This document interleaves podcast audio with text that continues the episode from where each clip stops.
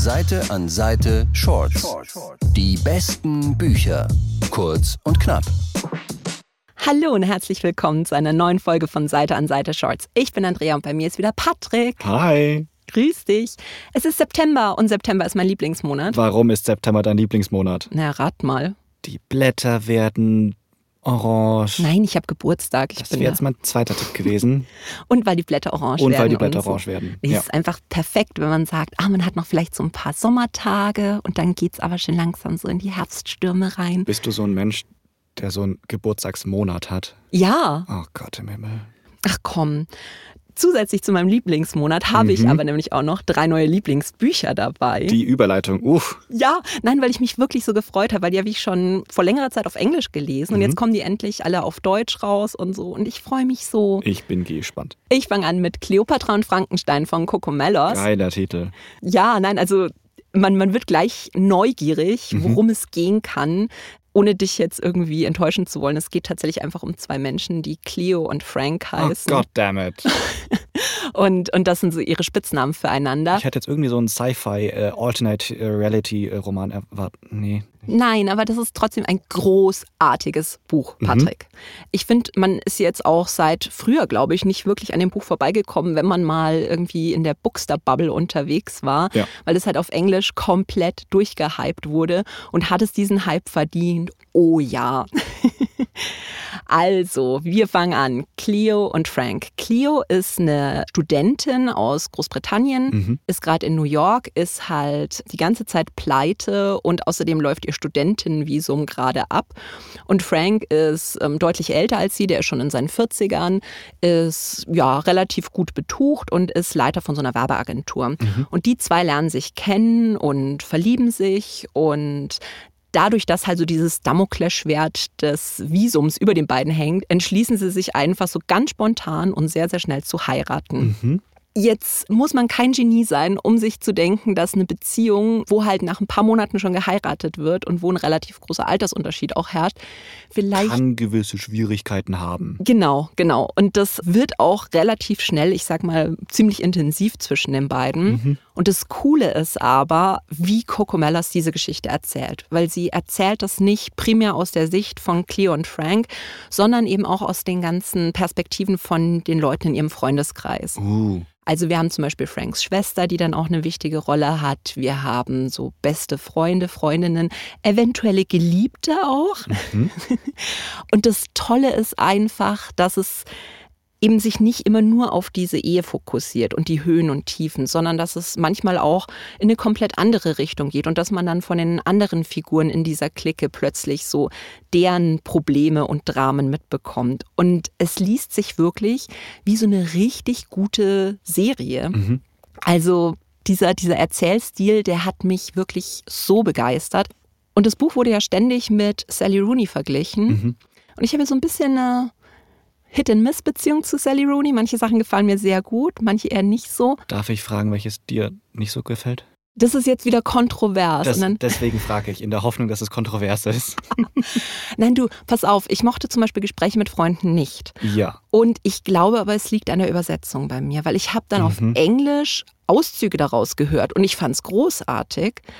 Aber auf Deutsch konnte ich nichts damit anfangen. Und ich hatte dann auch einen sehr kontroversen Blogpost verfasst, in dem sich die Leute gestritten haben. Und wir haben halt festgestellt, die meisten, die es nicht leiden konnten, haben es auf Deutsch gelesen und die, die meisten, die es gefeiert haben, haben es auf Englisch gelesen. Ich habe Gespräche äh, unter Freunden auf Deutsch im Regal stehen und mir wurde verboten, es zu lesen, weil ich mir die englische Ausgabe besorgen soll. Also das. Also von meiner Erfahrung her würde ich sagen, besser ist das. Aber oh Gott, jetzt bitte kein Hass, bitte kein Hass. Hass äh, lasse ich mir aber gerne für den nächsten Kommentar zuziehen, denn ich finde Cocomellas besser als Sally Rooney. Uh, Also absolut, wie die diese Person beschreibt, wie dreidimensional und diese Beziehung zwischeneinander. Ganz, ganz großes Kino. Das ist jetzt ihr Debütroman. Ich hoffe, sie schreibt noch viel mehr auf diesem Niveau voll weiter. cool. Jo. Großes Lob.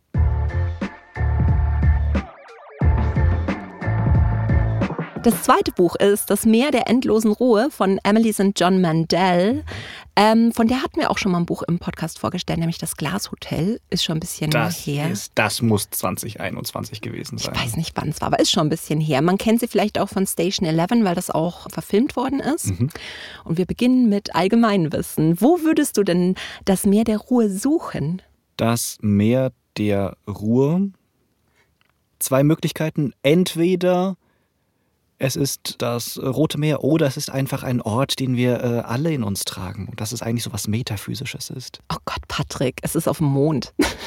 Oh, das, ähm, das, das, das, das Mare äh, Tr- Tranquil. Tranquillitatis, ja. Ah, Na gut, dass du studiert hast und ich nicht. Goddammit. Nein, tatsächlich sind diese dunklen Flächen auf dem Mond, werden Meere genannt. ja. Und das Meer der endlosen Ruhe, das ist eben auf dem Mond. Und der Mond wird auch eine wichtige Rolle in diesem Buch spielen. Ich war noch nie so enttäuscht von mir. Ich auch. ich war so begeistert von diesem Buch. Also es ist so ein bisschen ähnlich wie bei Cleopatra und Frankenstein, dass wir verschiedene Geschichten haben, die alle so ineinander verwoben sind. In dem Fall ist es aber noch mal ein bisschen komplexer. Es beginnt nämlich mit Edwin im schönen Jahre 1912, der in Kanada in den Wald geht und dort etwas sieht, was ihn für den Rest seines Lebens nachhaltig ähm, komplett aus der Bahn werfen wird. Okay. Wir haben Mirella, die 2020 bei einer Kunstschau ein Video sieht, das einen technischen Fehler hat, der mit Logik absolut nicht zu erklären ist. Mhm. Olive, die 2203 Mhm. eigentlich auf dem Mond schon lebt, in einer der Kolonien, die aber eine berühmte Schriftstellerin ist und zu einer Buchtour auf die Erde kommt und dort eine Warnung bekommt, die auch ihr ganzes Leben verändern wird. Und als wäre das noch nicht weit genug, Die Cliffhanger, die du heute aufmachst. ja, ähm, haben wir noch Gaspary Jacques, der 2401 eine Entdeckung macht, die all das, was wir zu wissen, glauben, komplett in Frage stellt. Mhm. Und jetzt denkst du dir, Andrea, es sind 500 Jahre, wie kann das alles zusammenhängen? Ja. Aber Emily St. John Mandel schafft es tatsächlich, diese ganzen Erzählungsstränge wirklich zusammenzuführen. Mhm. Und am Anfang dachte ich mir, okay, was hat jetzt das eine mit dem anderen zu tun? Und als es dann im Lauf der Geschichte immer klarer wird, wollte ich wirklich Szenenapplaus geben, weil das ist so eine großartige Autorin. Ich war komplett geflasht. Es hat mich so ein bisschen an der Wolkenatlas von David Mitchell erinnert. Ja, Nur, dass so, da so, so verschiedene, ähm, mhm, die dann Genau. auch irgendwie wieder dann am Ende zusammen. Ja. Genau, nur dass es eben hier in diesem Buch noch viel, viel mehr zusammenläuft und viel, viel mehr verknüpft ist. Und was ich cool fand, ist, wenn man mehrere Bücher von David Mitchell gelesen hat, dann weiß man, dass er sich immer wieder auf die anderen Bücher so ein bisschen bezieht. Und das macht Emily St. John Mandel auch. Also es taucht auch in diesem Buch zum Beispiel eine Figur aus das Glashotel auf. Das hat Es gibt Querverbindungen. ja, und das ist das Coole, wenn halt Autoren so ein richtiges Universum erschaffen. Und man muss die Bücher nicht alle gelesen haben, dass man es versteht. Die stehen alle wirklich für sich, aber wenn man halt Fan ist und wenn man die Bücher liest, dann sind es halt so richtige Easter Eggs für die Fans und ich liebe alles daran. Du weißt ja, eines meiner Lieblingsbücher der letzten Jahre war Die Anomalie Ja. von Hervé Letellier. Ganz große Anomalie-Vibes in diesem Buch, aber besser. Du hast ein neues Lieblingsbuch gefunden. Ich habe, ich sag's euch, ich habe lauter Lieblingsbücher diesen Monat dabei. Ich bin komplett begeistert und geflasht. Krass. Mit welchem Gefühl geht man aus diesem Buch raus? So atemlos, weil so viel passiert ist, so ein wohliges Lächeln wegen der ganzen Easter Eggs? Ich glaube, wohlig, leicht verstört, mit Blick auf den Mond. Beängstigend.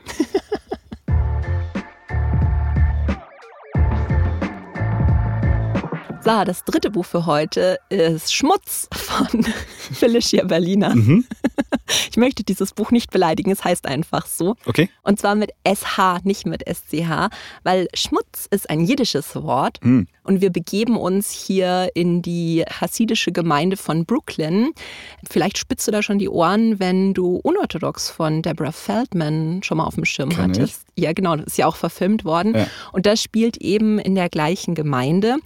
Wer da überhaupt keine Ahnung hat, was ist eigentlich äh, hasidische Gemeinde, das sind eben ultraorthodoxe Juden, technische Sachen, also Internet und sowas, es sind da eher so ein bisschen Tabuthemen. Und da begeben wir uns wieder hin. Und zwar geht es um Razel. Das ist die Protagonistin der Geschichte. Und ja, sie hat etwas, was die wenigsten Frauen in dieser Gemeinde haben. Sie hat nämlich einen Laptop. Dum, dum, dum. Ja, und Internetzugang. Also ihre Eltern haben ihr halt erlaubt, dass sie studiert Mhm. und haben ihr einen Laptop gegeben, wo sie halt einfach ihre Excel-Listen für ihre Buchhaltungskurse quasi ablegen soll. Niemand weiß, dass sie Internetzugang hat. Und es beginnt so unschuldig. Also, weil sie halt irgendwann mal denkt, oh Gott, ich werde jetzt einfach mal Gott googeln und schauen, was dabei rauskommt, so in der Bildersuche. Und wie es halt manchmal so ist, wenn man im Internet unterwegs ist. Man kommt von der einen auf die andere Seite. Und irgendwann landet Razel halt auf, nennen wir es Erwachsenenseiten. Oder, oder sprechen wir es aus, sie, sie landet auf Pornoseiten und nicht nur das, sie wird pornosüchtig. Also es ist wirklich. Durch eine Suche übel. über Gott. Ja, du weißt, wie Chapeau. das ist. Eins führt zum anderen und irgendwann landet man dort. Also man kann ihr da keinen Vorwurf machen. Aber jetzt musst du dir denken, dass eine junge Frau, die keinerlei Aufklärungsgespräche hatte, der alles, was mit ihrem Körper irgendwie zu tun hat, bisher ja nie erklärt wurde, völlig fremd ist, auf diesen Internetseiten unterwegs ist und halt überhaupt keinen Filter hat für das, was vielleicht okay ist und was vielleicht nicht so gut ist. Und sie kommt nicht von dieser Sucht weg. Also sie sucht sich dann auch eine Therapeutin und versucht da irgendwie damit klarzukommen, weil sie halt schon merkt, dass das ein Problem sein könnte. Zeitgleich versucht ihre Mutter ihren Ehemann zu finden, wo sie halt auch zu diesen Treffen geht und halt immer diese Bilder im Kopf hat. Und es ist, ja, du musst lachen, ich muss auch lachen, weil es halt wirklich auf der einen Seite es so eine verrückte Situation ist und weil es auch mit sehr, sehr viel Humor geschrieben ist. Und auf der anderen Seite merkt man halt aber auch, ja, wie, wie tragisch das für Razel ist. Und ich habe dieses Buch so geliebt. Pass mal auf, äh, die New York Times hat geschrieben, eine dreckige Geschichte mit reinem Herzen. Und ich glaube, das fasst das Buch am besten zusammen. Ja. Und wenn du mich jetzt fragst, welche Protagonistin ich dieses Jahr am meisten gefeiert habe, dann wäre das nämlich Razel. Wir haben hier nur Best-ofs heute in Ja, Folge. das ist mein Geburtstagsmonat. Krass. Da, da werden die Lieblingsbücher rausgehauen. There we go. Also alles ganz, ganz tolle Bücher und kann ich euch wirklich nur empfehlen. Weißt du, was mein Lieblingswort auf Jiddisch ist? Welches? Meschuge. Mischucke. Weißt du, was Meschuge heißt? Ja, wenn man so ein bisschen. Verrückt ist. Ja. Ja, super gutes Wort. Seite an Seite Shorts. Die besten Bücher. Kurz und knapp.